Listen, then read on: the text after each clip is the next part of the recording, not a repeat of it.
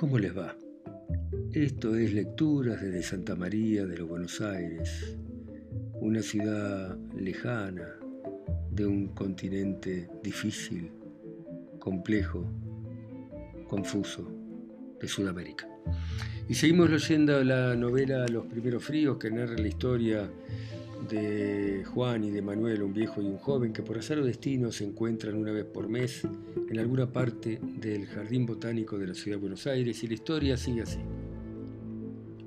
Cuando estoy callado me mira, me estudia. Cuando hablo me observa las manos, la boca, los ojos. ¿Qué mira Manuel?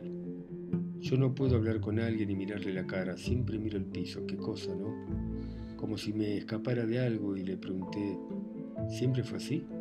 ¿El calor? me contestó. No, hombre, me refiero a usted. No se me fastidie, Regini. Ferro, no se me, no se me fastidie. Está bien, mire, continuó. He sido de tantas maneras, cosa que a los 20 años creí indiscutibles, a los 30 se volvieron relativas. Otras que a los 40 me parecían absurdas, a los 50 fueron lógicas. ¿Quiere que le dé mi opinión? No hay absolutos, Juan Regini. No hay absolutos. Salvo el tiempo que anda sin piedad y con una constancia admirable. Y con las palabras en otra época, en otra época continuó. Oiga, vea, mire. En la tardecita de aquel día Carmen parecía otra mujer Vio que es igual a usted, me decía mientras lo amamantaba. Al mes de tanta leche en una cosa gorda, rosada, en otoño, le sonreía a todo el mundo. Por el mes de junio, y antes de volver a su hogar, mi suegra pontificaba que era el bebé más hermoso que había visto. Un martes, muy frío de agosto, mientras afilaba una navaja el ruido a cristal. Me llamó la atención. Me asomé a la cocina y la vi a Carmen rodeada de vidrios. No sé qué me pasó, dijo. Siento pinchazos en los dedos, las manos flojas, perdóneme. ¿Quiere que veamos a un doctor? No, mi amor. Debo estar cansada. Una tarde de septiembre, unas, unas personas la ayudaron a levantarse. Se había caído frente a la peluquería. Siento los músculos débiles. Manolo, es que tienes que comer mejor, querida, le dije. El 14 de septiembre a la madrugada se levantó para darle la teta al niño. Enseguida se oyó el sonido de algo que se cascaba y un llanto breve. Vamos al dispensario, ordené. Ella pedía perdón y lloraba. Un médico joven revisó a Manolito que yacía flojo sobre una cama. Puede ser meningitis. Llévenlo al hospital de infecciosas, el de Barracas. El único lugar donde tal vez lo puedan ayudar. No perdí un segundo. Corrí las calles de Victoria para pedirle a Severo el whippet. Hora y media después estábamos entrando al hospital. Unos se hicieron cargo del bebé, otros de Carmen. Los que se llevaron a Manolito se acercaron a preguntarme si yo era el padre. Está grave, me dijeron. El golpe, me dijeron. Puede ser meningitis, me dijeron. Se va a quedar internado. Palabras sueltas, claro. Grave, internado, meningitis. La voz me salió blanda. Su mujer tampoco está viendo, dijo un doctor que la había revisado. Algo raro, una especie de parálisis. La noche que hasta ese momento la tenía colgada de alfileres se derrumbó. Sobre un banco de madera desperté cerca del amanecer con los primeros rayos de sol. Caminé por el parque preguntándole a Dios qué es lo que estaba ocurriendo. No me quiso contestar. Severo, que había vuelto a Victoria, ya había alertado al resto de la familia. El sueño amortiguó mi desolación y al mediodía me quedé dormido de nuevo sobre un banco. Abrí los ojos cuando el sol caía, estaba solo y frío. Entré al pabellón donde estaba mi hijo y encontré la cama vacía. Un enfermero me dijo que el niño había muerto. Hace un par de horas, agregó. No me podía mover. Una mujer estuvo con él hasta que se lo llevaron. Después a ella la vi salir corriendo. Mentís, hijo de puta, grité. En el pabellón donde la habían internado a Carmen encontré unas sábanas revueltas. Alguien confirmó que había salido por algo de su hijo, pero que después agarró las cosas y ya no volvió. Nadie sabía nada más, todo era tan confuso. Anduve por el parque preguntando por mi familia, porque era mi familia. Juan, ¿te das cuenta? nada. Salí del hospital y la noche me llevó sin rumbo fijo. Debido a la pelea de Firpo, la calle estaba llena de gente, Avenida de Mayo estaba repleta. Esperaban que se encendiera la luz blanca encima del pasaje Barolo. Eso sí ganaba el argentino, claro, pero de un castañazo tremendo. Sacó a Dempsey del ring, aunque al final le dieron la pelea al norteamericano. Qué vergüenza, ¿no? Llegué deshecho a Victoria. Ferro bajó la cabeza y usted vaya también a su casa, Juan, vamos. Toma el colectivo. Es duro trabajar todo el día. Déjese caer sobre algún asiento y duerma, hijo, porque la vida a veces nos lleva dormidos a ninguna parte. Diciembre de 1974, entre las palmeras del Botánico.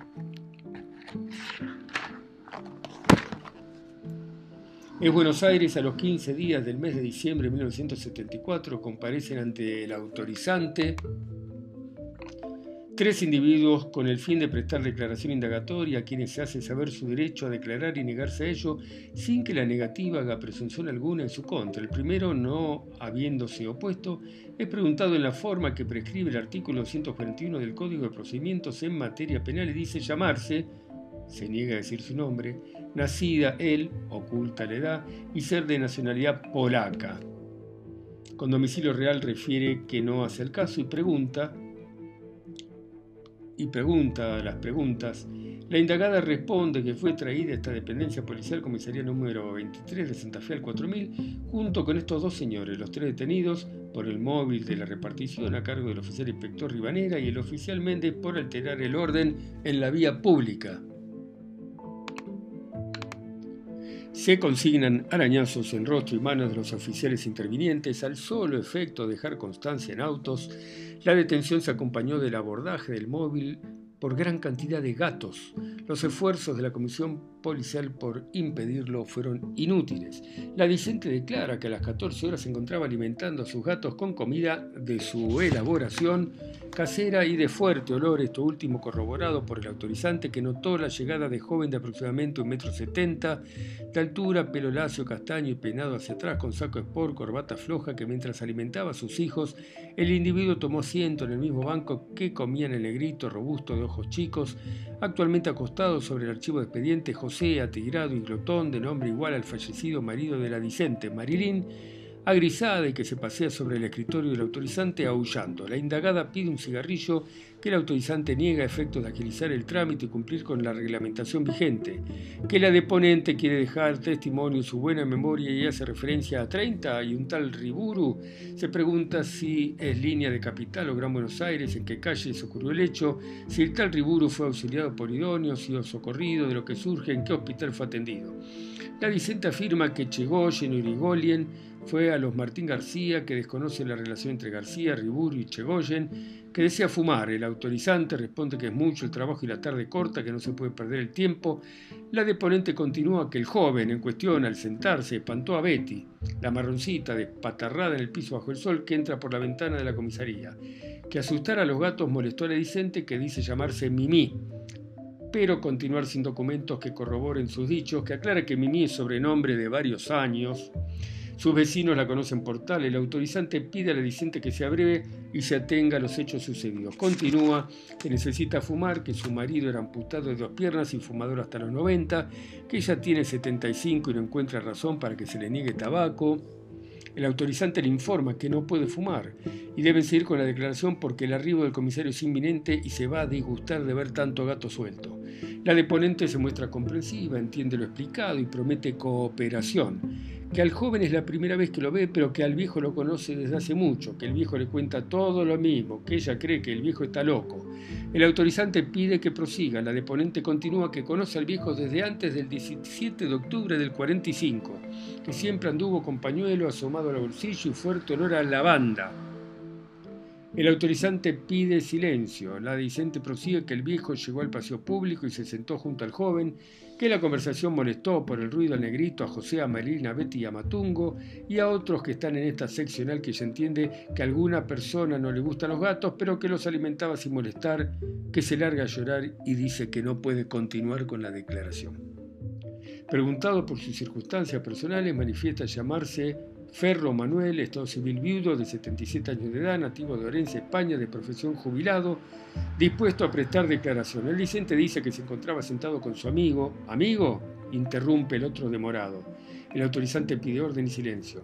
Sigue el deponente que en el lugar de los hechos conversaron de la humedad, la sombra que estaba fresca, el calor que hace, el verano que se vive, que en uno a lo sumo dos días llovería y que le iba a venir bien el campo que hablaban entre maullidos y olor a pie de gato, que le contaba al joven sobre su mujer, que la buscó una semana entera en comisarías, hospitales, hospicios, que no tuvo rastros de ella, que su familia y la de su mujer lo ayudaron, que es difícil tener un hijo y no saber su lugar de sepultura, que no sabía dónde estaba su mujer, que no tenía palabras para explicar lo sucedido y que a veces las palabras nada dicen.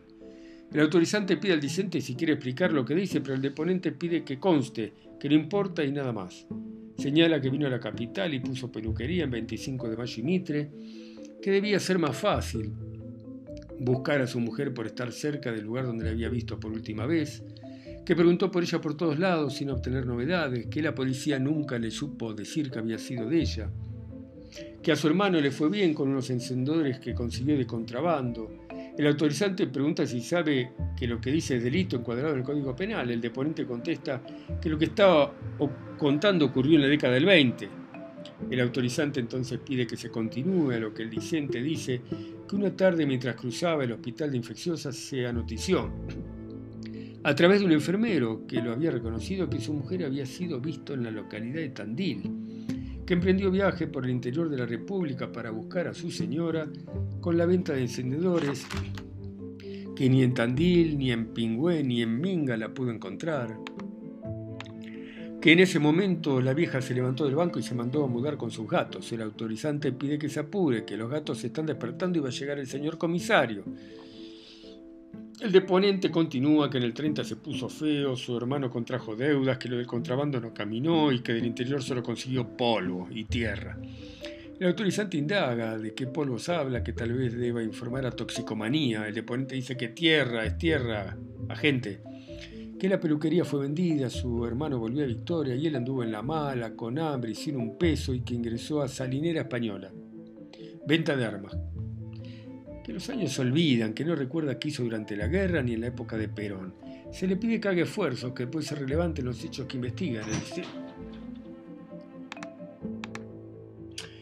El dicente dice que no hay caso, que vivía en un departamento de 90 pesos por mes, que luego pasó a Pini Hermano, fabricante Pineral, que afirma que fue en el año 45, que es jubilado de comercio y fue alto recurso, que aquellos años fueron expedientes, pedidos, planillas y olvidos, y que el olvido es como la tristeza, una cosa que si uno se queda quieto lo come, que por eso hay que moverse, que lo único que se mueve en esta comisaría son los gatos. El próximo indagado se acerca para decir al deponente que yo creía. El licente contesta, ve Juan, la rutina nos muerda a todos por igual. El autorizante pide que se atengan a los hechos. El dicente afirma que la vieja volvió con los gatos y el olor a pis y los pelos de los gatos y los gatos y sus maullidos y la mar en bote que una tarde de abril mientras hacía corretaje por Plaza Italia se cruzó con una mujer parecida a la suya, que habían pasado varios años pero se parecía a la suya, que la vio cruzar la estatua de Garibaldi y entrar en el botánico, que la corrió sin poder alcanzarla, que la vio rodear la fuente, pasar cerca de la estatua de los primeros fríos, que era y su vista mala, que estaba poco claro, que la perdió de vista, que no la volvió a ver, que se enloqueció y caminó por todo el paseo profiriendo el nombre de ella, dando voces, pero no la vio. Que se detuvo frente a los primeros fríos y se cerró el cuello del saco, que pasó un encargado que le indicó hiciera bien salir, que estaban por cerrar, que se levantó y se dirigió a la salida, que vuelve al mismo lugar desde hace años por esa sencilla razón y que no es poca.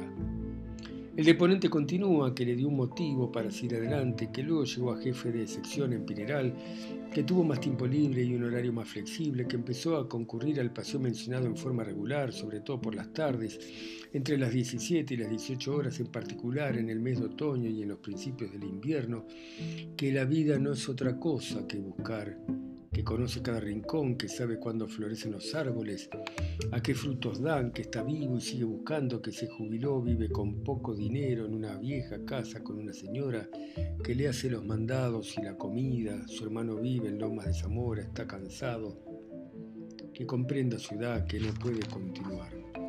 Indagado por datos, identifica como Juan Regini, de nacionalidad argentina, de Estado civil casado, de 33 años, de profesión empleado, que asegura que es verdad lo declarado previamente, que corrobora los decires del señor Ferro en lo que respecta a su historia personal y que se encontraba en el lugar de lo acontecido cuando la vieja de los gatos sacó bofe de un bolso mugriento que armó revuelo que uno de los felinos, el que ahora se encuentra sobre el archivo expediente, se acercó y le produjo lesiones al viejo. Las características de las mismas corresponden a arañazos con ubicación topográfica preferencial en la cara anterolateral de la pierna derecha, que el viejo le encajó una flor de pateadura que insultó a la vieja, que se manifiesta de acuerdo con la reacción y le adjudica el trastorno emocional causado por la permanente inhalación de los vaos producidos por el pie de los gatos de mierda, que la vieja reaccionó aplicando un golpe tremendo sobre la cabeza de mi amigo con la bolsa rellena de bofe, que se armó una gresca de proporciones que obligó al deponente a tratar de separar a los gatos y a la vieja de de su amigo, que ante las voces y el griterío proferidos se asomó gente a los balcones de los edificios que están sobre la calle Malavia, que los vecinos en forma confusa insultaban al viejo de mierda que atacaba a la señora que le da de comer a los gatos o a la vieja inmunda de los gatos que le pega al pobre anciano, que se avino a intervenir el personal municipal que desempeña en el paseo mencionado, que se llamó inmediatamente a la seccional correspondiente, que de la misma se instruyó al móvil de la repartición a hacerse presente en el lugar y controlar la situación presentada que decía por último hacer uso de su derecho de no continuar con la declaración, por lo que se da por terminada esta indagatoria, labrándose la presente para constancia, la que leída por los declarantes la ratifican y firman al pie después y por ante mí que doy fe. Muy bien, acá dejamos, seguimos la próxima, ¿eh? chao, gracias.